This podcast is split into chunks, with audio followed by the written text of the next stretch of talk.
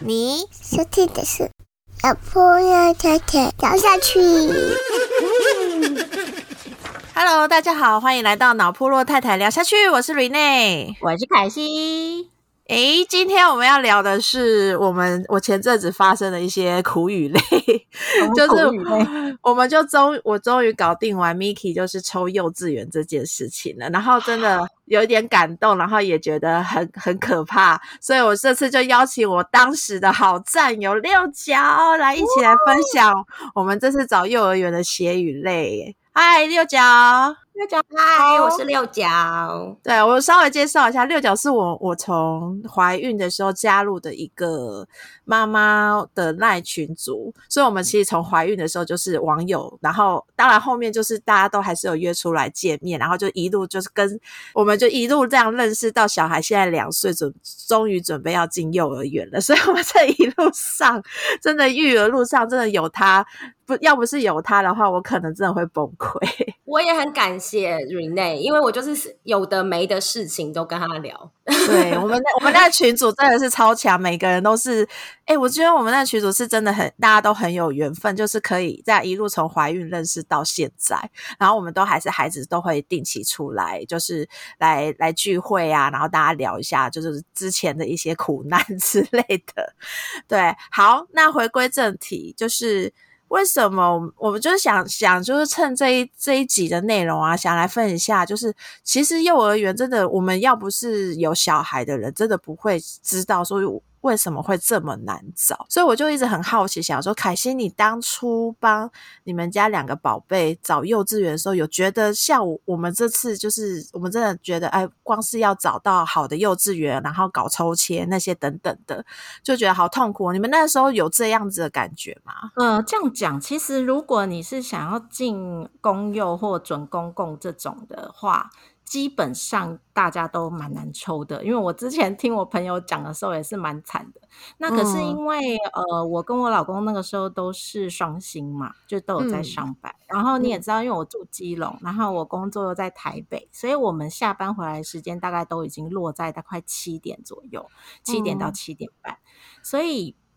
基本上小朋友我很难说能够让他可能十二点或者是下午几点就回家，所以我们一嗯开始想要找就是找私幼。哦，所以你一开始就锁定就是私幼，你也不会去考虑别的了。对对对对对对，那呃，当然我你我们家的确是我爸爸妈妈跟我婆婆都有后援可以帮我们照顾，可是我们那时候的想法就是说，我们尽量不要麻烦长辈。所以那时候第一个想法就是找私幼，但是找私幼其实也是有一些呃逻辑，或者是你有一些自己的想法。我之前有分享过，像托婴我就很难送出去，那私幼也是一样的。嗯可是私幼对我来讲，我我刚好有一个很 lucky 的事情，就是我女儿那时候快要三岁的时候，刚好她姑姑要从美国回来，嗯然后他们的小朋友也是差不多三四岁要找幼儿园。然后他只是他是回来两个月，所以他们想说来这边念中文，嗯嗯，找夏令营的概念。像是夏令营，然后可以跟那些小朋友一起玩。然后因为他的老大也差不多要学 b u r p l e m u r f 了，嗯然后他就想说，哎，在基隆这个地方找一个不错的私立幼儿园。嗯，然后他那时候就是听说啦，他找他做了非常多的功课，然后最后找到了一间就是非常有爱的 幼儿园，真的是非常有爱哦。然后我就想说，我女儿就跟他一起去。那因为这样子一起去暑假的呃夏令营之后，我们就一路我两个小孩三年都在那边。哦，所以你们就是有有，就是大家已经反正已经有一个人先帮你做好功课，对，刚好，所以我觉得我真的超幸福，超幸福，嗯就是说我完全不用做功课，然后我连其实我说实话，里面长什么样子我都没看过。这位妈妈，对，而且我呃，就是我我没有去看过，可是我因为我相信选的那个人他本身他的标准是比我高的，嗯，对，而且我小孩去的时候，你知道他是每天都好想去上学，啊真的很好哎、很想去，所以我就觉得算是运气好，然后没有哦就是度过这些苦难。那那有基隆的妈妈，如果有想要知道这个有爱幼稚园是什么的话，可以私讯一下凯西。哦，可以可以可以私讯，可是因为它在一个比较高的社区，所以会比较远一点。嗯，OK OK，对啊，我其实我我也是想说，我因为我其实，在找托音的时候，就 Miki 要上托音的时候，我就已经觉得。为什么好的托音这么痛苦？那这个当然我已经分享到，就是前面的有一集有在讲说怎么找找托婴中心。对，但我没有想到为什么幼稚园又要再来一次这么痛苦这件事情。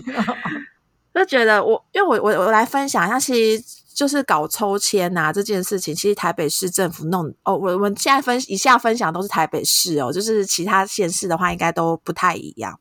嗯对然后我觉得台北市政府其实，在抽签这件事情已经弄得非常尽善尽美了，而且系统上也都很简单，就界面操作也都很简单。但是我觉得痛苦感是在于我要去锁定好一个，就是帮小孩找好理想中的幼稚园，真的是一件很困难的事情，而且你就会深深的感觉到，就是那个供给跟需求是完全不 match 的，就是。好的，大家一窝蜂的人，大家都拼命想进去，然后，然后不好的你自己又没有办法跨过那个坎，说啊，好啦，有些东西我睁只眼闭只眼就没有办法，所以我就觉得这次真的就会觉得想说，奇怪，明明就少子化、啊，为什么我们的那个抽签还是竞争感这么激烈？然后我就是搞那个抽签，搞到就是我婆婆都会想说，哎，你们干嘛搞成这个样子啊？那不就我们以前不就是就找好幼稚园就直接送上送去，也没有这么困难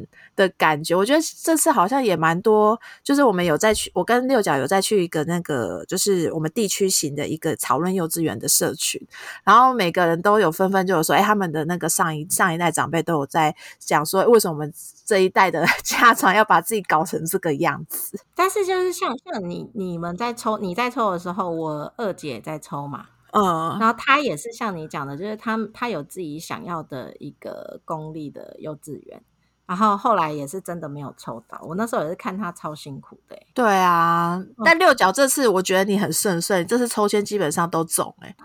她中了六角，你全部都中吗？呃，我觉得这是因为我们的那个，我有先看 round down 嘛，所以等一下大家可以继续听下去。我们我我是如何得到这些机会的？对，我跟你说，福星高照。对，然后痛苦感的地方，我觉得我跟 Rene 不太一样，因为其实我一开始跟凯西比较像的是，我其实是锁定私有的。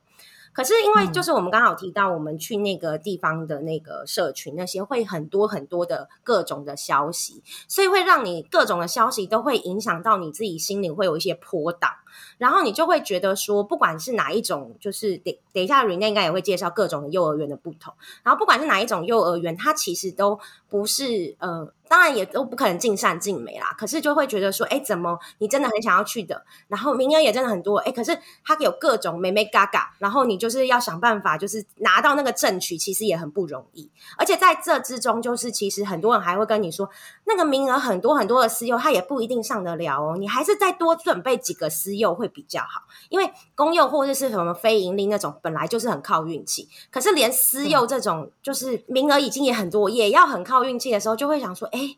真的少子化吗？就会各种问号，然后加上之前就是有职场的一些前辈，他们也都可能很顺利的拿到什么呃公幼跟非盈利，因为可能以前的观念会觉得说，哎，就是其实很二分法，就是哎大部分就是不太可能就是那么早接送的话，一定就是往私幼走。然后以前可能新闻也没有像现在那么多，所以我觉得那个痛苦感会是在是你幼儿园的资讯很不透明。虽然刚刚就是提到说抽签这些很都很都有啊，比如说就算说，比如说去查一些相关的那个幼儿园的背景，其实现在 Google 都那么方便，但很多很多的新闻其实都是我们在那个社群里面口耳还是要口耳相传才知道的。对，有些资料情报收集真的都是要靠爸妈自己做功课。对，然后我好，那我们今天先来科普一下，也帮就是未来可能有打算要来。就是帮孩子找幼稚园的朋友们，我们来 科普一下到底，因为其实就连连我们这次做那个自己在找幼儿园的时候，我都有被那些名词搞得很复杂。就是幼儿园分种分成四种，一个是私幼，然后准公共、然后公幼，然后还有非盈利。然后很多人都搞不清楚什么是准公共跟非盈利。哎，对我也不懂哎，你也不懂对不对？不一样啊！好，我来说说明一下，就这真的是只有只有参与其中的人才会知道。好，私私立就私幼嘛，就是那种私人开的，然后一定是最贵的，然后也一定是服务，通常也是都是呃帮你包好包满的。对，通常哦还是还是有例外的哈。私立就是这种，大家应该都没有没有异异议。然后公幼呢，所谓的公幼通常都会是呃可能学区的国小或。哎，会不会有国中？应该没有，应该都是国小为主。国小开设的附设幼稚园，嗯嗯，呃，这种就都会叫公幼。然后这种呃公幼的老师呢，也通常都会是呃呃算公务员类型，就是他是要招考，他才进得去那个国小的妇幼，才可以当那个妇幼的幼稚园老师。好，这是公幼。那公幼你就可以简而就想得到，就是说国小是怎么搞的，那公幼。就是怎么搞的，就是都会是跟着国小的那个机制还有形式力去走。好，然后再来大家最困惑的准公共跟非盈利。对啊，对，准公共的意思就是呢，呃，我先讲非盈利好了。非盈利就是呃，当国小能开的附设幼稚园它都开完了，可是还是会有，就是呃，公家还是会有一些需求，会觉得，哎，我们是不是要再开设一些呃，我们公家直接可以就是管理的幼稚园？好，然后所以呢，就生出来一个叫做非盈利的幼稚园，那他们就是所谓的公办民营，把它想成像中油、中华以前的中华电信的概念，概念，对对，就很像是哦，是公家哦，或是悠游卡公司那种感觉，就是公家。公家说：“哎，我要办这个，可是我是找一个私人的呃基金会或者是一个机构来做这个这个幼稚园的执行。然后它非盈利也通常都会是被公家机关管最严格，因为它是它是要符合那个公家他们举办的那一些标准。好，然后所以它就会呃兼容了，就是它它有公就是公家的资源，然后可是同时又是私人的。”那个品质，私人办的品质，啊，就大概是这样。那准公公又是怎么回事呢？准公公其实我我老实说，我觉得他就是有拿到公家补助的私立幼稚园。等一下，等一下。你是说它本身是私立幼稚园？它就是完完全全，它就是私立幼稚园，只是它的学费可以拿得到公家的补助，所以私立跟准公共的差别，其实本质上没有任何的差距，只有学费上的差距。就是其实准公共就很像准，其实准公共公幼，呃，准公共幼儿园就很像准公共托婴中心那种概念。其实它都是私立的体系，只是就是他再去也是有透过一些就是审查什么的，然后是透过去就是可能可以看到有一些布条，就是他通过什么甲等或是什么的，他还是要通过一个就是呃教育部或社会局的审查，那他就会拿到了公家的那个资源这样子。对，然后刚刚提到非盈利比较大的那个资源，以非盈利来说，他拿到公家最大的资源，通常就是公家的地，就是比如说呃社区的图书馆的几楼。或者是呃，我比如说刚刚提到国中的某一块租界，大部分非盈利的地方，其实它最大的资源就是那个地，那个房东就是政府，通常是这样子。对，然后准公共其实就真的是私有这样，嗯，对。然后说到这个，现在非盈利又跑出来一个叫做教保中心的东西，对。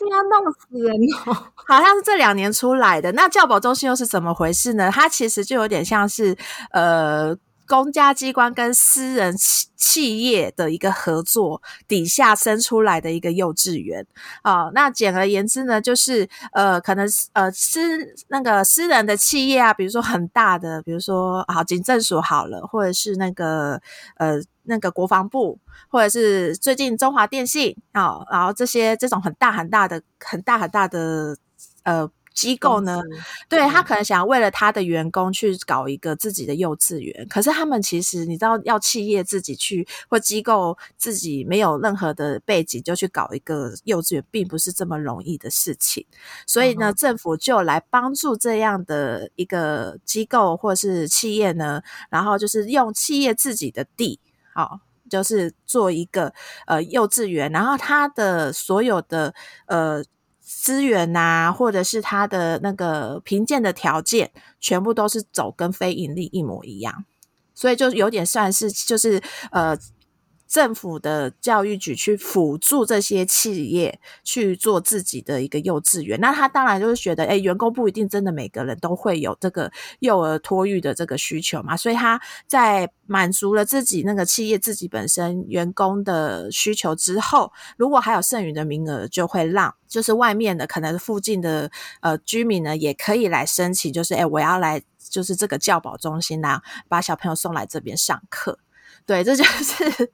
对，就是说，就是应该是说，他就是因应说，哎，非盈利音乐真的很少，像像我们在的这个地区超大，北投超大的就这么两间。哦，哎哎，那我这样听你们两个解释完呢，因为我完我原本都不是很了解这个，我听你们解释完，我我想问一下，所以如果以公家的摄入程度跟学费来讲，最多的就是公有，学费最便宜。然后公家摄入最多，因为诶也不一定，也不一定哦，这就是我不一定哦。我最近跟呃最近的痛，复杂。对，可是你说的摄入程度没错，就第一。第一最摄入最最多的就是公幼，就是国小附设的幼稚园，然后再来就是非盈利嘛，非盈利，然后还有那个教保中心，他们两个其实差不多，对，他们两个其实差不多，因为他们的教保中心其实也是去找呃一些基金会来代办。哦，嗯，对，然后只是他用的地就是刚刚就是六角补充嘛，非盈利可能是用公家的地，然后教保中心它就是用企业自己的地，所以通常都会落在某个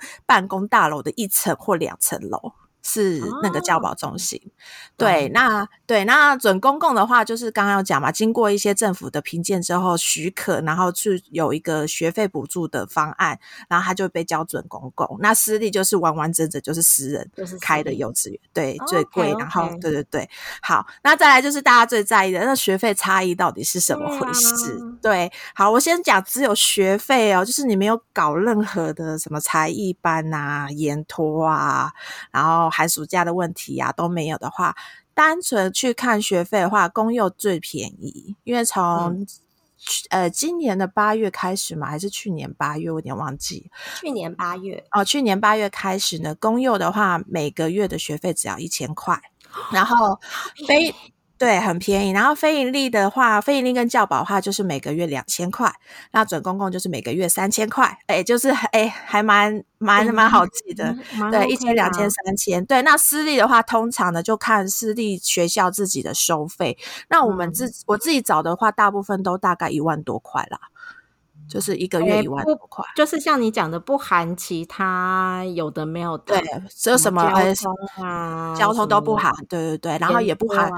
还要买买书包啊，那些有的都不含哦。还有我们每个学年呃学期都还要再多付一个学期费哦，注册费是吗？注册费对对对。呃，准公共有准公共有注册费吗？好像准公共不一定有注册费。对，我这我不太确定。私立通常会有注册费，但准公共不一定。然后公幼跟非盈利基本上没有注册费。对，对对对，但他们还是有一些小杂费啦。那那这个就是另外，可是他们杂费也都都基本上都很便宜，就是会比起私立来说是便宜。好，可是呢，魔鬼就藏在细节里。嗯，对，因为大家双薪嘛，对，然后所以就是。爸妈通常都也是没有后援的状态下呢，为什么大家还是最后去找准公公跟私立，然后抢破头非盈利，然后不去最便宜？哎，一个月才一千块的公幼，其实最大的问题都会是在于。呃，国因为公幼是跟着国小行事历走，所以他们有所谓的寒暑假。那一放寒暑假的话，就可能不开班哦。所以他暑假那三个月就都不开班，就呃两个月都不开班就对了。对，暑假完完整的，有些可能就两个月就都要自己回家带。那如果有开班的话，他就会用一个呃逼，我觉得是逼近私立幼稚园的金额跟你收费，这么夸张哦。对，这也是今今年才有一些议员跑出来报说，哎，为什么公幼最后有搞延托跟寒暑假之后呢的学费，其实平均起来跟准公共差不多的一个原因。其实我觉得比准公共，我觉得比准公共还贵。我自己，我我因为我们我呃，因为就是反正我们就是我跟 Rene 就是这个育育儿战友，所以他其实有看过一个很。夸张的 Excel 表。那我的 Excel 表里面每一个 每一个都有算到。然后刚刚 Rene 前提也有提到，就是刚刚提到的这五种，每一种我其实都有去卡位。对，嗯嗯，就是虽然我一开始说我本来目标只到只想要私有，但是就是我有提到说，你随着资讯越来越多，然后你就会给自己的选择也越来越多，所以就是。呃，反正我们就是 Rene 觉得我可以来分享这一集，也是因为我真的就是有点发疯，就是各种的，我就是收集的资料，我都觉得还算齐全，就是完全运用了他 PM 的专业，做了很一个很厉害的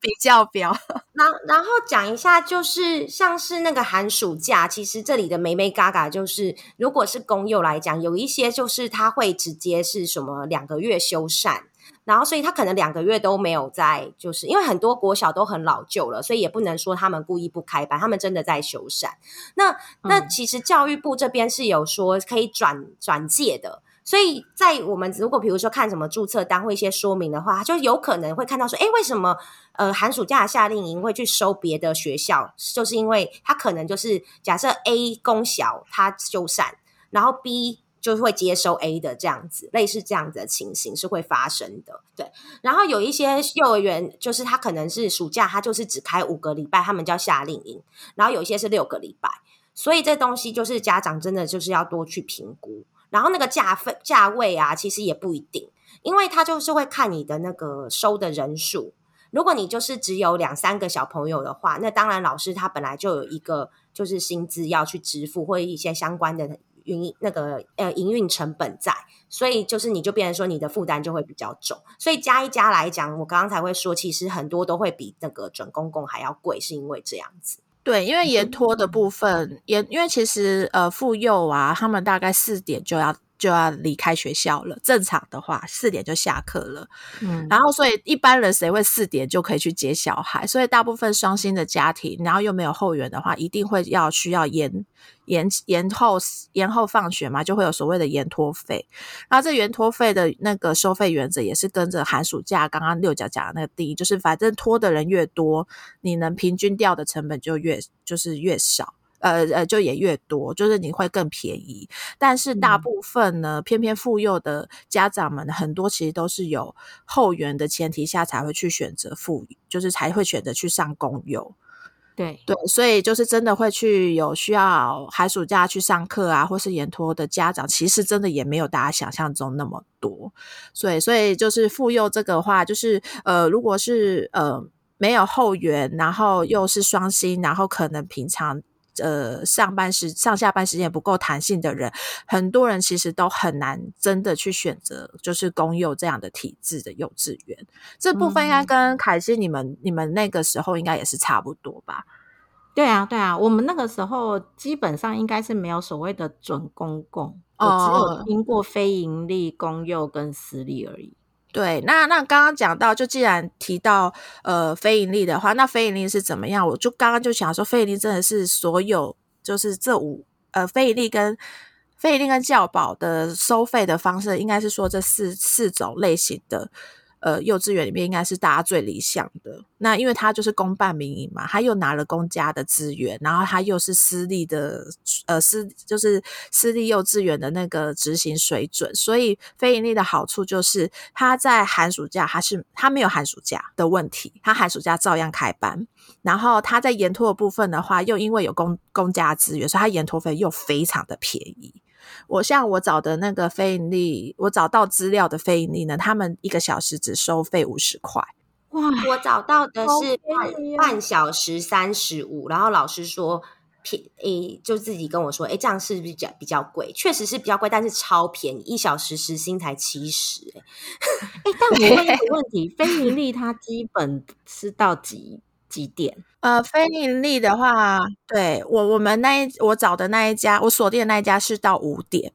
你看，就妇幼跟那个非盈利就有差距了吧？一个可以五点再接，然后一个是四点就要赶快去接。我找到的是可以到七六点半七点。你是延延拖的状态？对对对对，非盈利很好，是可以到七点。那公用呢？你就算你加重成本，就是我加嘛，我付有钱我都要拖的。都要延拖的话，也最多就是六点前要接走。六点半啊，有六点半的。六点或哦，有六点点半了。对对对对，其实都都对，就是呃，我们正常上就正常上班族来说，都是要手到 去接孩子的程度。对对，所以我所以就这就是为什么就是呃很多，因为大家就知道嘛，要妇幼很多这种呃延托啊学费的限制，然后还有寒暑假限制，那非盈利又是大家强迫头，你就是这么少少间，我根本进不去，所以政府才又在搞了一个准公共的这个体系。那准公共的好处呢，就一样，它就跟非盈利一样，它就是没有寒暑假，然后它。啊，它也可以就是延托，然后延托的费用也不一定比公幼还要贵。然后我觉得最大还有不同的就是准公共跟非盈利的差距，就是非盈利是一定不会有交通车的。那准公共的话，就是因为它是私幼的体系嘛，所以它是会有有些是会有娃娃车可以嗯帮忙做接送。那所以对于就是呃距离啊接送距离来说，其实准公共呃有些有些人就会觉得，哎，准公共其实它虽然在学费上面比非盈利稍微贵一点点，但是还是是对他们来说，哎，接送方便为主，所以就也不一定每个人都是非要去非盈利不可。是是这个原因。那私立的话呢，就是包含了，反正我有钱就是大爷，寒暑假帮你搞定，交通车也帮你搞定，沿途也都帮你搞定，甚至还可以让你上一些才艺班跟英文课。对，所以就私立的话，就会是大概是就是这四种类型的呃教，就是那个幼儿园的机构，就大概是这样的一个差距。然后那为什么大家还是会很纠结？我觉得最后最纠结其实就是硬题都已经搞定了嘛。那你可能有些门槛该过的门槛你都坎都过，看是最大的差距还是在于最近被闹得沸沸扬扬的所谓的师资 的问题。对，因为大家对啊，就是有些都会发现，哎，学校很好啊，可是你运气不好，遇到遇到会怎样怎样的老师，情绪管理比较有压力的老师，那你就是爸妈就会想很多啊，说，哎，那我会不会运气这么这么不好啊什么的？嗯然后设备也是一个问题，对，所以我觉得其实，嗯、为什么最后还是有人会想要，就是可其实准公共的那个补助下来，其实学费已经便宜很多，你看一个月才三千块。跟非盈利也就差那么一千块而已，然后也都是把寒暑假交通车都搞定的状态下，为什么大家还是会想要去以公幼或者是非盈利为主？其实最大原因还是是在师资的挑选上面，公幼跟非盈利的那个标准是会比一般的私人企业是要高的。嗯对，然后尤其是公幼，基本上就是公务员嘛，他们好像还要有有一个考试要考。才才可以进去，所以其实你要考得进去当公幼的老师，并没有那么容易，所以他们就会很宝贝自己的这个名额，就不太会去做一些出格的事情，但不能说完全没有。对 我们最近也是看到新闻，也有那种公幼也来，也是有有一些新闻的状况发生啊，所以就是只是说，就一个大环境来看起来，就是公幼的在呃老师的一个福利制度啊，或者是他的一个挑选的标准来说，是相对严谨很多。也对老师们来说，那个可能就是他们所谓的铁饭碗，就比较不会轻易的去把自己的这个铁饭碗弄掉，这样子。对，那设备的部分的话，我觉得其实私立很多设备都是不亚于呃公立的幼稚园。那只是可以说，就是公公幼跟非盈利啊，他们其实每一年都会有固定的公家预算，让他们去做一些设备上的更新。所以呃，基础上呢，虽然国小可能感觉很旧，但他们在幼稚园里面的那个设备呢，其实都还是算蛮不错的。对，然后还有就是环境的那个使用啊，就是国小、妇幼国小嘛，都一定还是可以去，就是国小本来的操场啊，或是有一些游乐设施可以玩。所以，所以对小朋友就是幼儿的发展来说，也是比较比较有优势的，是这一块。那准公共的话，就真的是很很看 很看幼稚园本身有什么就是什么啦，这样子。哦，懂。嗯我觉得像像刚刚 Rene 讲的啊，就是嗯，可能你本身自己的家家里的一个状况来慢慢选择这四种的之外，其实对于比如说你已经帮他挑了一个很好的非盈利的部分，但是他其实还是有很多细节要去找，比如说像。呃，我我我身边是很多多数都是私立的，但是你就会发现说，其实私立它本身在不管是口碑上，或者是可能遇到的一些老师，或者是他本身的设备就有很大的不同。所以其实，在我们那时候在挑的时候，我有听到很多，就是大家在选私立幼儿园，呃，不一样的一些条件或细节上。那你们在挑，就是如果好，今天你们可能锁定了公幼或非盈利。甚至是到准公共的部分，除了这这这样的一个分别之外，你们会看什么样的细节呢？好，我觉得有一个问题就是，通常大家就是呃，应该是说我我现在上的托婴的老师呢，其实都很推荐我们就是要带孩子去看幼稚园啊，然后去现场是对，然后其实很多幼稚园其实不管哪一种哦，包括非营利啊、教保啊、私私幼啊，还有准公公，其实。呃，连妇幼都会有。其实他们就是我们通常都是六月抽签嘛，然后可能五月或四月的时候就会去举办所谓的那个家长说明会。哦。那家长说明会，因为在前几年其实因为疫情的关系，其实不能带小朋友去，那他或者是只能线上线上去做说说明会，他就可能会介绍一下他们幼稚园的那个状况啊，嗯，还有一些机制的机制的介绍。那因为今年开始就是疫情。一起解封嘛，所以其实很多的说明会，其实你都可以带小朋友去现场，去幼稚园现场去去看看，哎，学校到底是长什么样子？然后教室呢？教室是什么样？教室里面有没有厕所啊？或是厕所离离学校到底多远？那如果是在国中里面或是国小里面，到底跟国中国小的呃校区有没有分开？其实这些东西都是你现场去看是最准确的。嗯呃，而且我觉得小朋友自己去看也不错，是他会有一个期待感啦。其实也不一定说每一间都一定要带他去看，但是比如说像我们现在是托婴过要转过去一个新的环境，或者是有些是全职妈妈，她没有让小朋友去上过学的，其实可以借此就是先让你小朋友有一个呃心理准备，就是等于说他很早的时候就他就即将会知道说他过好几个月之后他要来到这里玩哦，那其实。其实也可以从小朋友的态度知道说，哎，他喜不喜欢这个环境？我觉得其实，呃，虽然说很容易都是我们大人做选择，可是我我自己会觉得小朋友也算有一个票啊。所以像我我自己小时候，我妈带我去看五间，而且以前的交通没有现在那么方便，然后她就是带我去看很大一。的不同很就是的地方，就是反正交通中可以到我们家的很远很远，他也都带我去看。所以当我自己的时候，我就小我自己的小朋友的时候，我也是想说能带他去看就去看。然后呃，还有这边的那个就是细节，就是说如果这个幼儿园是建议只有家长来看，小朋友不要的话，我会觉得可以多考虑一下。对，因为他们可能会觉得小朋友很不好控制或什么，所以他希望在说明会的时候就只针对家长。可是，如果他是很鼓励说，哎，家长跟小孩一起的时候，这个时候也可以从中发现说，哎，比如说小朋友稍微有点吵闹，老师也会帮忙协助的时候，其实就可以看到出一些美美嘎嘎。对，就这都是一些现场反映的出来，你可以观察的东西。那另外，如果真的没有办法带小朋友去看的话，我会建议有一个工作功课一定要做，就是你一定要去问现在就在念那个幼稚园。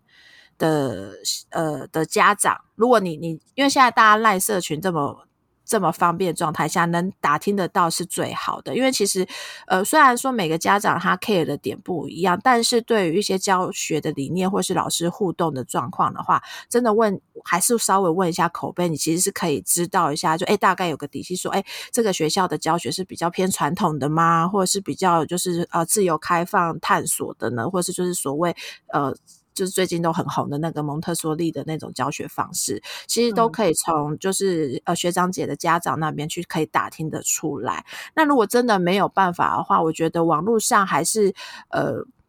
有一点点资讯可以找得到。虽然我必须说真的不多，大部分还是都是口耳相传为主。那我觉得最极端、最极端的那个处理方式，就是你直接去在。放学的时间，你直接堵在那个幼稚园的外面，然后你遇到家长冲过去问他，这是最极端的方式。这样不会吓死人吗？我的方式是 在那个公园啦，大家在玩的时候。然后我就会问，因为通常你你自己附近，你通常也会选择住家附近的那个公园。那通常就是那些选择，你大概也知道。那我就会就是，比如说小朋友会跟小朋友玩在一起的时候，这个时候其实我觉得，因因为我们这种幼龄家长的妈妈都会还蛮乐于分享自己的经验谈的，嗯嗯，所以他也会，因为你就带着小孩，你也不是坏人，你也没有要做出什么样的举动，所以其实证明你就是家长了。对，就是有了小孩之后，我就变得真的比较厚脸皮。以前我根本不敢这样去攀谈，可是我就是很想知道，就是一些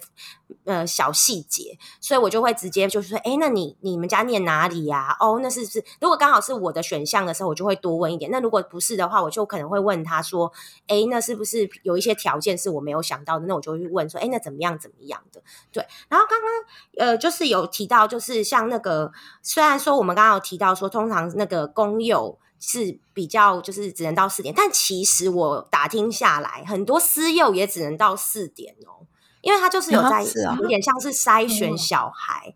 然后去接的也都是阿公阿妈，所以其实这些东西真的，比如说，尤其是双薪家庭，真的每一个你都是要去问，因为很多时候你在说明会啊，老师都会说应该可以啦，我们到时候看开班的状况啊，就是他会有用一种比较委婉的方式吸引你，然后吸引你来抽签或是什么的。然后抽签这个部分，其实它可能也会有一个手续费，就是也让大家知道一下。哦所以就是嗯就是，就算你今天不念了，你很有可能你先卡一个位，也是有一个手续费在的。所以很多真的就这些小细节，真的你真的是只能靠口耳相传，因为他们都不会公布在什么粉丝团啊、网站啊都不会，你看得到的都一定是小朋友开心的部分。对，然后我们刚好提到的那些匿名群组，其实我很建议的是匿名群组，因为如果人家知道，就是有些实话是他知道你是本人的时候，他也会担心你让呃。就是教保员或者是老师们知道说，哎，你对他的评价是怎么样子？大家是家长都会很多的顾虑。可是今天是匿名的时候，其实还蛮多人就很愿意分享他们遇到的一些小状况。对，就不一定是不好的事情啦。对，所以其实就是呃，真的是必须要多花一点点时间，然后做一点功课这样子。对，我也必须说一下，匿名群组有时候也会有叶子藏在里面，所以稍微、对稍微看一下有没有人就是一昧的只讲某间的好话，其实你也大概可以猜得出来他是不是卧底。或者是他 突然间很激动的护航，然后很站在业者的想法那种的，就是那就太明显了。呃，对，我们会很极端的是看那个历史讯息，就看他以前的对历史讯息有没有讨论过什么。对，或者他一下说他的小孩是自己的，然后一下又说哦是我表表妹的小孩，就是他小孩一直换来换去的话，就会觉得哦你你应该不是真的家长，就是其实是看得出端倪的。对，这这些都是美美嘎嘎啦，就是我觉得这集很值得听。应该要让我想到说，其实我那时候在挑小朋友的幼儿园，也是有有一些有有我们有去试上一些课程，然后就是可以看得到，我我自己会特别观察一件事，就是这个老师跟小朋友互动的时候。他会嗯怎么做，或者是说，像我如果带我小朋友去试上的时候，他对其他的小孩的态度是什么？你是说老师吗？对，老师还有一个我很爱看的，就是我我曾经有带我女儿去，呃，就是基隆有一间非常有名的私幼，就大家都要挤进去的。然后我都我在看每一个小孩他的眼神，嗯。你可以看得出来他在这里上课是开心还是不开心的。嗯嗯，对，就是有有的小孩，就是他呃本身的表情可能就是不是那么开心的时候，你就会觉得说会不会是我我自己啊会脑补说他是不是在这个地方的压力过大，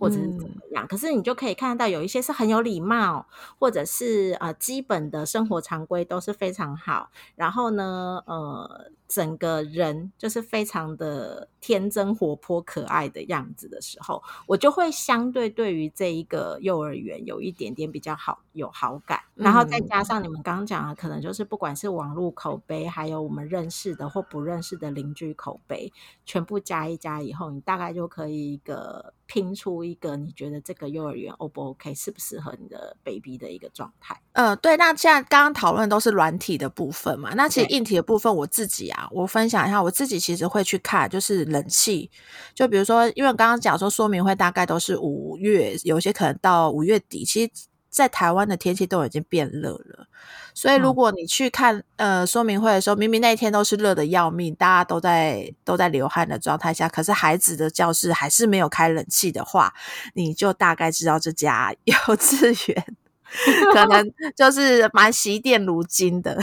就你就要有一个，如果是刚好是义夫的孩子的话，真的要要要深思一下。那因为那老师可能就不是那么容易开冷气给孩子吹。然后另外，我觉得还可以再观察一点，就是呃，如果是幼幼的孩子呢，就是可能还在学习要戒尿布的孩子的话，一定要看一下厕所。厕所离教室到底近不近？因为很多孩子其实上厕所的时候，虽然老师都会是统一一个时间，就是带去上厕所啊什么的，但你一定会有孩子是他可能上课中就是要上厕所。那如果他厕所是要离很远的话，那老师可能就不这么容易去带他去上厕所。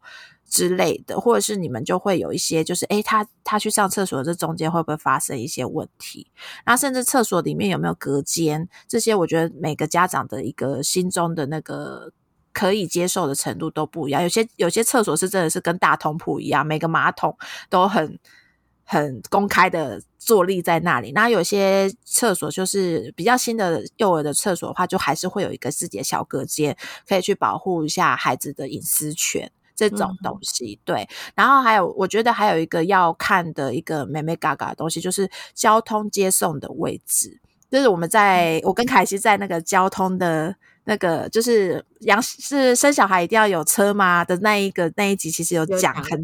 对，很就是幼儿园的交通接送这件事情，其实尤其是你是开车要接送孩子上下学的人，务必要先去确认一下。如果这个接送位置对你来说是一个很困扰，或是你必须要违规才可以做到呃临停的这件事情的话，请我觉得可以在说明会上的时候就跟老师提出来。他们的解决方案是什么？那如果他们的解决方案就是，哎呀，你就聆听没关系，我们这边不会有人检举的。我觉得家长要自己，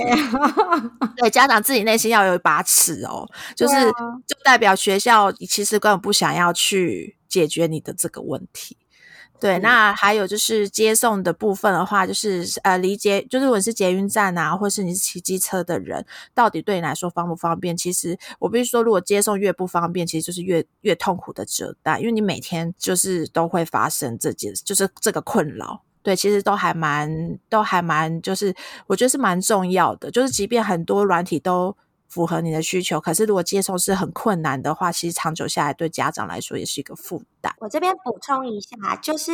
我自己呀，就是刚刚讲到我那个 Excel 表 格里面，其实就有一个 通勤的时间，就是呃，我就有考虑到说，比如说接过呃送过去多久，然后公司去接多久，因为你总是会有一些突发状况，你不一定都是从家里出发，然后就是我就有弄一个，就是每一个每一间我想要抽的。那我都用 Google Map 去查，那 Google Map 它一定是一个最最宽松的平均值，因为通常对。然后你，然后建议是，其实你也可以用 Google Map 是在它的那个就是尖峰时刻去看，看那个时间是不是你可以接受的。那像我本人则可能比较抓比较宽松，可能半个小时都可以。可是有些人可能就是十五分钟他就受不了了，所以这其实就要看。所以这个部分也可以就是考虑说，哎，不一定是要选家里附近的。因为如果你考虑到你的下班的通勤时间很长的话，然后来不及，我们刚刚讲到的最多最多可能也都是只能到七点的话，那也可以就是建议就是往公司附近去找，就是不管是爸爸或妈妈或是谁，就是接送者的家附近的话去找，也是一个选项这样子。嗯，然后我自己比较龟毛，我还会去看那个教具的新旧程度，因为如果。对，如果我因为我 自己就是我应该说，我有点洁癖，就是如果孩子用的东西是那种已经旁边都是黑黑黑灰灰的，或是那大型教具看起来就是一副快要来应该要修一下了吧，可是他很明确，他可能在那边坐立了十几年都没有动过的话，我自己就会打叉叉，就是是我没有办法跨过去的坎。可是我知道有些家长其实是觉得是很。OK 啊，反正小孩都安全的玩最重要，对，所以我觉得是这部分的话，也是要去现场看你才会知道，因为他不会，绝对不会拍在官网上面给你看他们那种丑丑旧旧的样子，一定都是很漂亮的。然后有些我知道有些家长他会比较在意，就是如果孩子呃的游玩空间是在地下室的时候，那到底呃就是厨师。有没有做得很好，会不会进去都是霉味？这个东西我觉得都是要可以现场你你去看一下，这你能不能接受？如果你都不能接受的话，就不要让你的孩子 孩子在那个环境里面啦。我觉得自己家长内心会有个坎，应该是会过不去的。对啊，然后我觉得还有另外一个就是他的他们的户外的活动空间到底呃呃就是够不够大？然后如果不够大的话，那个学校会是怎样的一个处理方式？尤其像教保中心，基本上都不。太会有户外的游乐空间，那那老师他们的一个退而求其次的方式，就是可能诶要有没有常常安排外出的一个行程，或者是下雨的时候，小朋友会在哪里去做大动作的活动？我觉得这这部分的话，都可以就是在说明会上的时候去确认一下，说诶这东西是不是你觉得诶很很不错的安排，或者说你觉得诶这个对你来说他们的安排你已经可以接受了？对我觉得这些都是大家就心里都会有不同的标准。可以去看。那我自己在说明会上的时候，后会再问一些比较机车的问题，就是呃，因为就是我前面好几集都有讲，跟大家说过，就 Miki 是一个不睡午觉的小孩，对。然后我们就看一些新闻啊，通常会容易被老师。嗯嗯，怎样的时候呢？通常都是几个时间点啦，就可能比如说小朋友午睡不睡觉啊，然后或者是他挑食啊，不愿意吃某些食物的时候，对我自己就会比较尖锐的直接去问老师说：“那老师，那如果孩子不睡觉的时候，你们会怎么处理？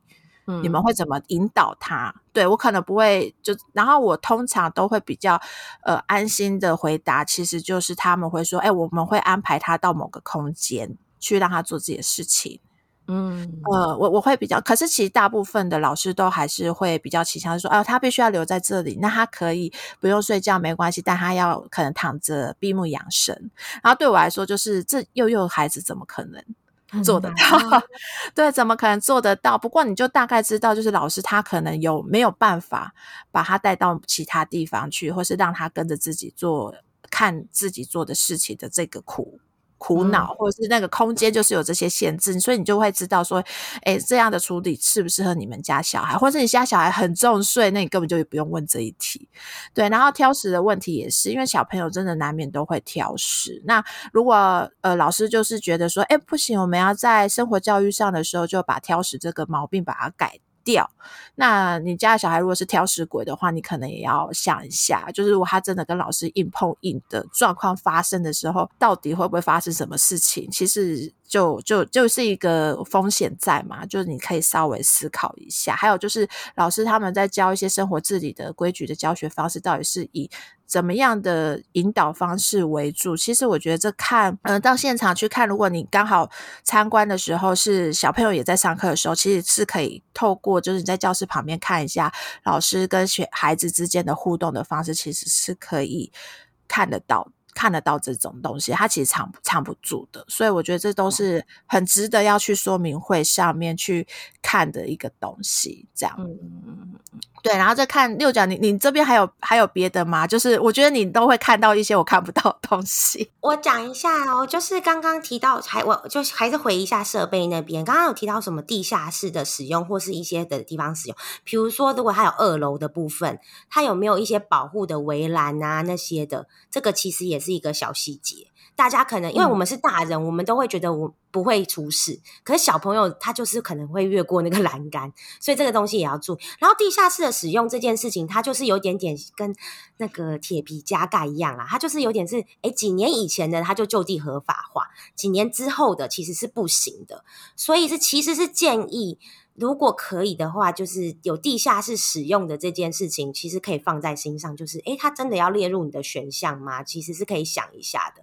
因为毕竟地下室它可能，比如说逃难的时候啊，或是什么的，就是这种东西也是要注意。然后，呃，就是那种消防的一些东西，其实也可以稍微看一下，比如说那个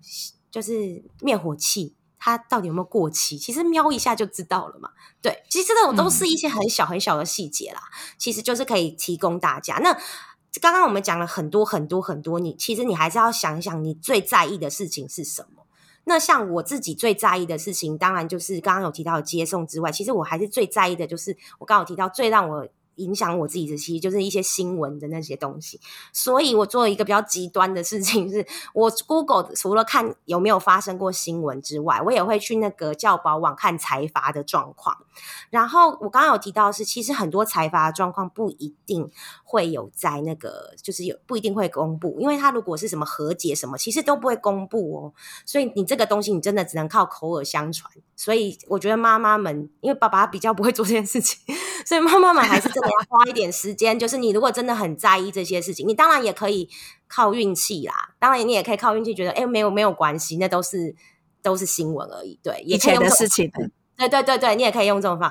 方式。可是如果你真的有点在意的话，你就是还是会得花一点时间做功课。那我我讲了一下，我觉得这是我的大秘诀，就是我刚刚讲 Google 的部分呢。其实你一 Google 那个名字，你其实一定会看到一些东西。譬如它，因为 Google 都演算法都会告诉你很多东西。你如果看到它很多都是人力银行，然后征求老师的时候，那你就要想一下，这个老这个地方的离职率是不是偏高？那你就可以打听一下，是诶，他到底是增班而缺额，还是怎么样？那如果他一直在争老师的话，大家应该就会懂我意思，就是觉得诶，有点怪怪的。那其实人力银行上面他也会写出老师的薪资。如果今天他的薪资其实就是比有比，比如说诶 A A 比 B 高一点的话，应该也会放心一点点啦。对，就是毕毕竟 B 的薪资就是就就是会比较低嘛。如果 B 又是我刚刚提到的，就是他很常征才，然后又薪资比较低的话，我觉得这也血汗，对他也是一个魔鬼细节这样子。然后刚刚还还有就是，因为教保中心跟非盈利其实就是有承办的协会，所以其实可以看一下那个承办协会有没有相关承办其他幼儿园的那个口碑，或者是他承办托婴中心。对，那其实可以看一下，就是诶，他承办底下的托婴中心或幼儿园有没有出过一些事情，或是他的口碑怎么样？因为其实我们像我们自己的经验是，我们觉得还不错的那个。非盈利的话，它的后面的协会其实它表现的也都还不错，所以我觉得这两个细节是可以提提供大家的那个，我觉得是一个大秘诀啦。然后我帮朋友看了一下，大部分用这两招其实就筛掉了一些，然后后面也真的在他们口耳相传之下给我的 feedback 就是，哎，还真的因为我这样的方式帮他们找，还真的后面他们有打听到是有一些状况。对，所以其实是可以用这种方式，就是提供给大家做参考，这样。对，因为其实这种这种呃，应该说亲师之间的一个的冲突，其实都会在网络上留下痕迹，所以我觉得不一。就是你这个口耳相传很难找得到的话，Google 其实通常都会有的时候会找得到什么哦，某地区的某幼稚园，那你就交叉比对一下，就大概知道是不是你你自己本来要看的那一间。然后我另外也想要推荐一个。呃，算粉丝团吗？还是 IG？呃，叫做靠北二职幼儿园。嗯，然后这个这个幼儿园，这个这个粉丝团的版主呢，他其实已经做了非常多年，就是有一些虐童或是一些新闻案件出现的一些幼儿园的新闻事件的追踪。然后我记得好像网络上也有出现一个那个幼儿园的搜寻地图。好像有有家长自己做这件事情，对，然后大家也可以去查一下，就是他的资讯其实都是大部分都是来自全国教保网。如果就是比如说有财阀记录的话，他会直接就是用 Google Map。的形式提供给你，对，所以这个这个这个很厉害的地图的话，我有建议大家也可以去呃去找一下在哪里可以找得到，然后然后也去查一下，哎，你自己真的要去查一下啦，自己的理想的幼儿园到底背后有没有发生过一些事情，然后那个背后的协会是谁，这件事情真的还蛮重要的，因为呃很多协会呢，你就可以看得出来，它是的中心思想到底是呃明明挂非盈利，可是是盈利的。事业呢，或者是他其实是真的，呃，口碑一直都做得很好，所以他可以承接到公家机关很多，比如说不只是呃做非盈利的幼儿园，他甚至还可以承接到去做亲子馆的一个承办的话，其实都可以看得出来，哎，就是这个幼基本上就是协会的品质在哪里，他他做出来的幼稚园的品质基本上也不会差到哪里去，然后还有一些就是他的教育理念也都会是跟基本上也都会是跟着协会走的，所以都还蛮建议。大家就是这个，虽然是一个很小很小的呃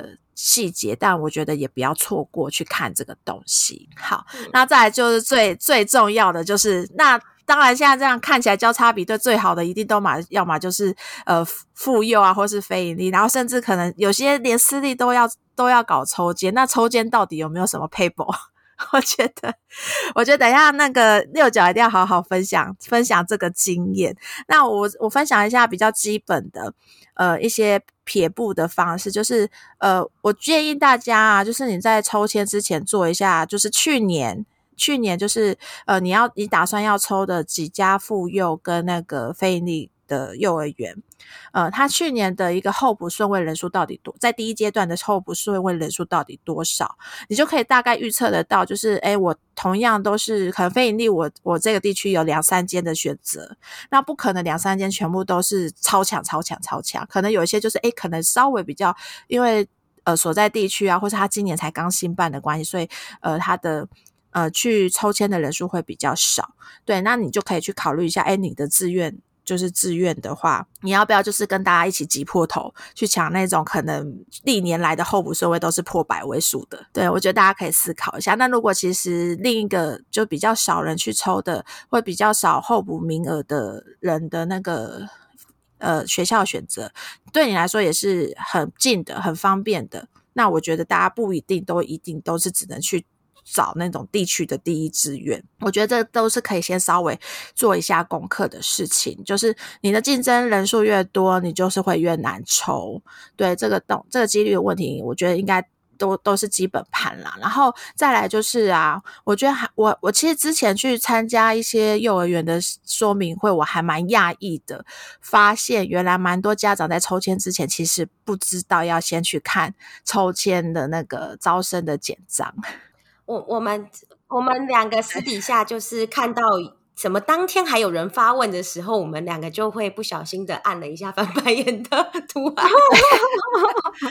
对，我觉得招生简章务必要熟看、熟看、熟看，里面很多的细节是很重要的，包含原所谓的抽签是有分优先阶段的顺序。好，就是有分一二三四五，那那前面当然越前面的优先顺序，通常都会是不外乎就是可能是一些呃法律需要辅助的对象哦，可能一些弱势家庭，然后可能是一些呃新住民之类的，就是呃就是这种，然后再来就是有像公幼跟非盈利的话，如果你是里面的教职员的老师，然后你的孩子在优先阶段的话，我记得也是顺位蛮前面，嗯。顺位蛮前面的，对，这都会是被比较容易被抽到的顺序。然后，呃，我要说一下，就是。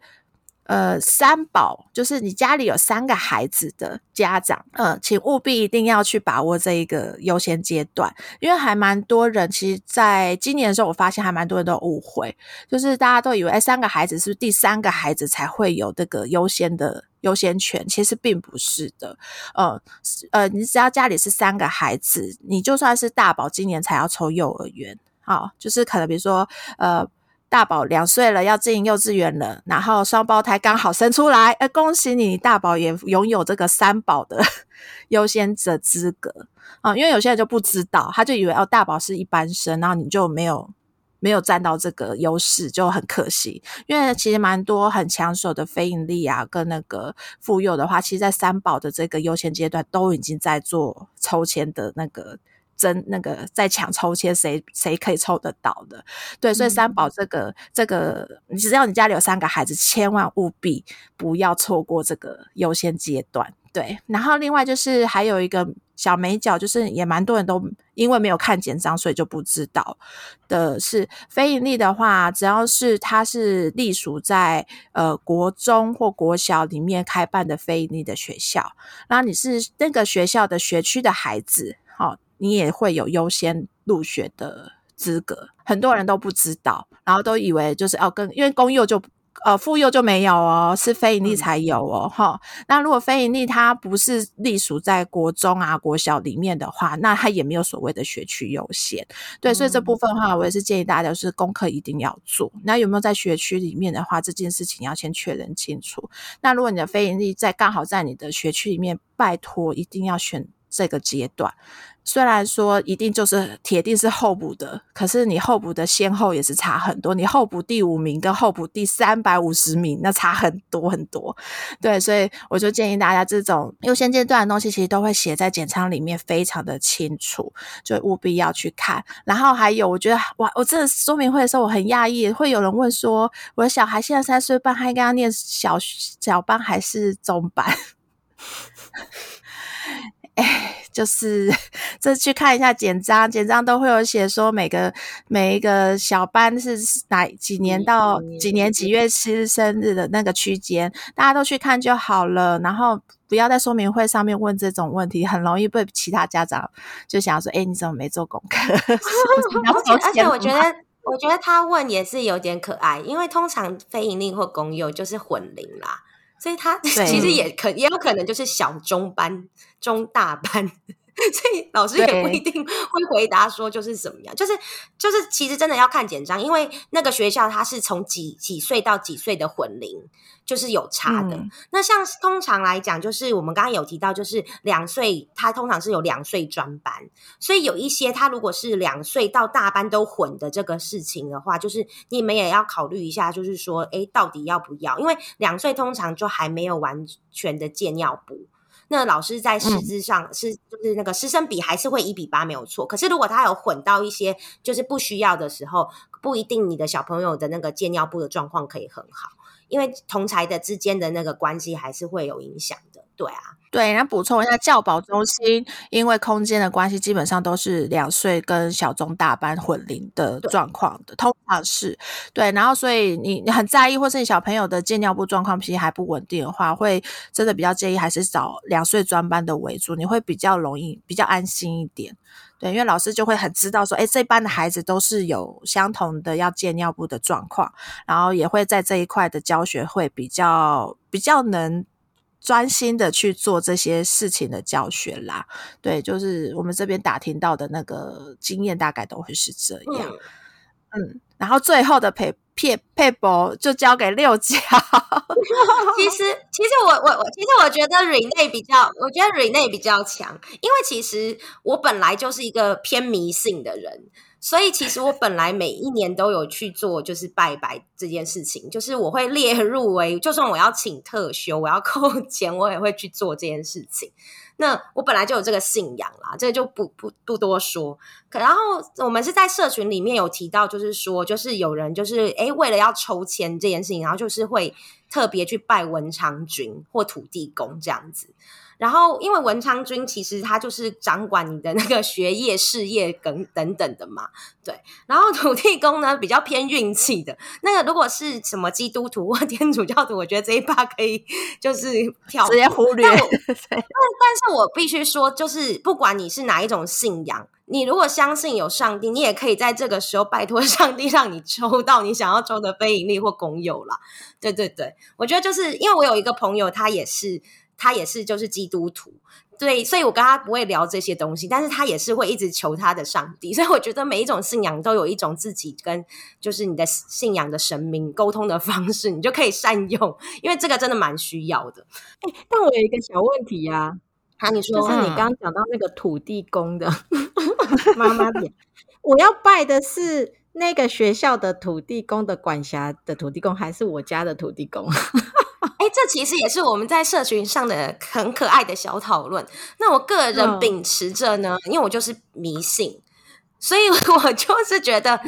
拜你自己两个都比较相两个都拜，要么就两个都拜，要么就是你比较相信。可是因为我刚刚要讲，我每一种都有抽嘛，我不可能去跑五间里面，而且我也不知道它的管辖范围多大，所以我是选择在住家附近的，跟我比真的很在意，就我说每年一定会去拜的那边的土地公。所以我觉得这是其实就是看个人，然后我觉得拜拜一定要掌握一个准则，就是你今天拜成功了，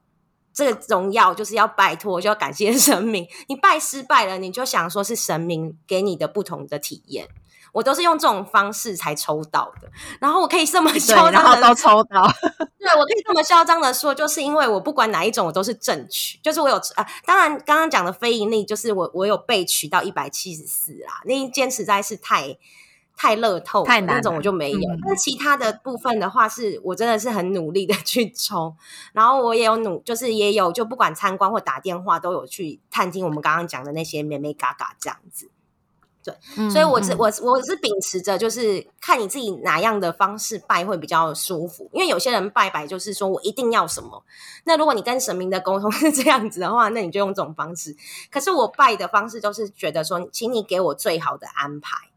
然后神明就是给了我三个选项，所以 反而造成了我的苦恼。太多选择了。但是太多选择的贪心的苦恼，所以我有到就我们刚刚提到的那个很好的群组里面讲了这件事，大家的每个人都骂我，就是太贪心。对，就是对啊 运气好也是会有这种状况啦，就是跟大家分享一下。对，然后大家有提到那个香油钱，我自己是都有给一百块的习惯。因为要准备什么喜欢吃的，有些人说土地公喜欢仙草蜜什么，这个也可以做参考。但是我个人会觉得是说，哎，那我今天就是有点是给了香油钱，但是那个神明你就自己去，呃，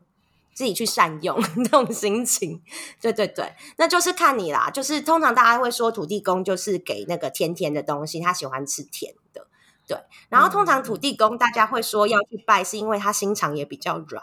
所以通常他会给你一点点好运，帮助你这样子。就开始口地这样公就里就里长伯的概念嘛，你就其实哎，对对对里长管区帮我瞧一下的那种概念。那我自己可以分享一下，我本人就是妇这次的妇幼跟那个费力都是都是抽到候补的，所以我我必须我也必须老实说，我我我发现我两个都候补的时候，我其实当天大哭了一场。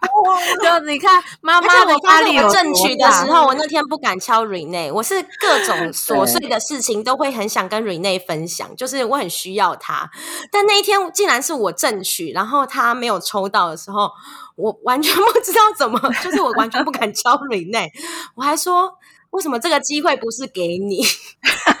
我跟你说，而且我觉得很夸张，就是这这件事情我，我也很讶异，这件事情对我影响这么大。因为我那时候看那个，我们那时候抽签好像是我要进公司上班，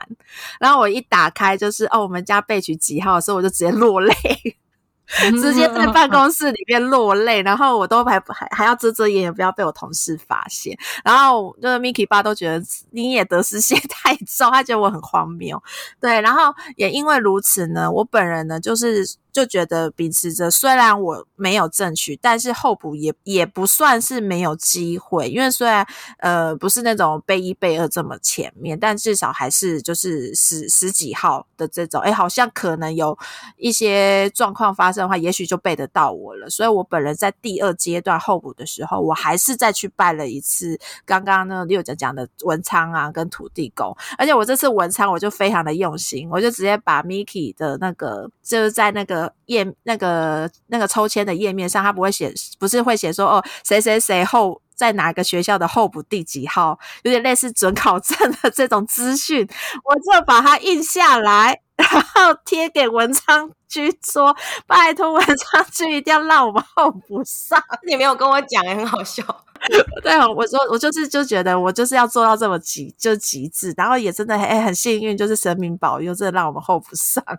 那我们两个真的是蛮疯的，因为我也有就是经过庙的话，我就有帮嗯，就是 Miki 一下。对，就是就我们两个是真的蛮夸张，因为我我自己我坦白说，我这绝绝无恶恶化，就是我真的坦白说，我是很希望他们抽到，因为我自己心里是觉得我们家可能真的比较适合私有，所以我觉得有没有抽到其实都其次。那我会为什么会有那种发疯的每一个都抽，就是有一种很想要知道这些状况，然后很想要知道这些参与感。然后有也有一点很想要跟大家分享，说，哎、我再次从中知道了什么事情，就很想要跟群组的大家分享这样子，所以我就想说每一个都去抽抽看，然后就是，但是我就是真的运气也真的还蛮 好的，对，真的。然后，而且我那个时候，我觉得我觉得很悬的事情是，呃，因为我就已经先看到大家就陆陆续续说被取什么的，但我那天就是因为就是呃，反正我那天就是我我女儿被停课，所以我们就在家里，然后我就请假，然后那时候我就都没有去看有没有放榜这样子，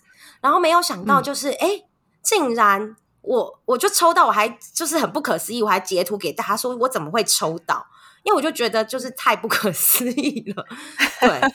对对对，然后可是可是我要讲一件事情，就是这也是我们刚刚前一趴有提到，就是说呃，就是可以看一下顺位人数这样子。那我为什么可以抽到？其实也是我有做很多功课，就是在抽签的时候，虽然我在这一种很佛心，然后只是想要争取一个参与感的那种，但是本来其实我要抽另外一间学校的。它就是被三宝妈占据了，所以在封盘前呢，我马上又又是拉了 Excel，把每一就是把每一个那个就是几率算出来，看哪一个真的比较高。当然，你前提还是你要考虑一下接受，你不能就是拉一个就是你家明明就是住在北边，然后你硬要去东边，这种状况不行。就是你就去看一下，哎，然后就想说，哎，那我还是跑票，然后去抽了另外一间这样子，然后就是哎，那个几率就真的高很多。所以其实。刚刚提到的就是那个教保网的那个说明资讯啊，包括还有就是你在登记的时候，其实你也都可以看一下，大概哪一个名额你比较有机会。如果今天是你家刚好住在两个学校之间，其实两个学校你以后前面的打听也都不错的话，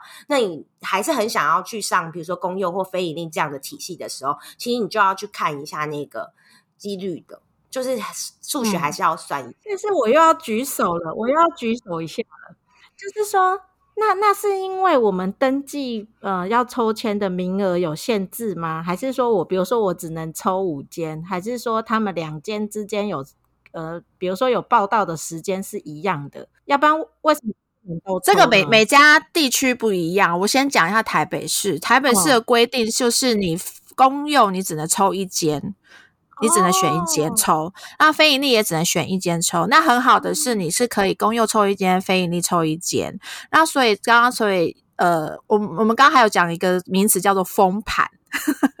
这个原因 是因为呢，呃，台北市的这个界面真的相当厉害，在抽签的当下，你就可以知道说你在你要抽的这间学校，目前在第一优先阶段有几个人已经登记了，然后第二阶段几个人登记。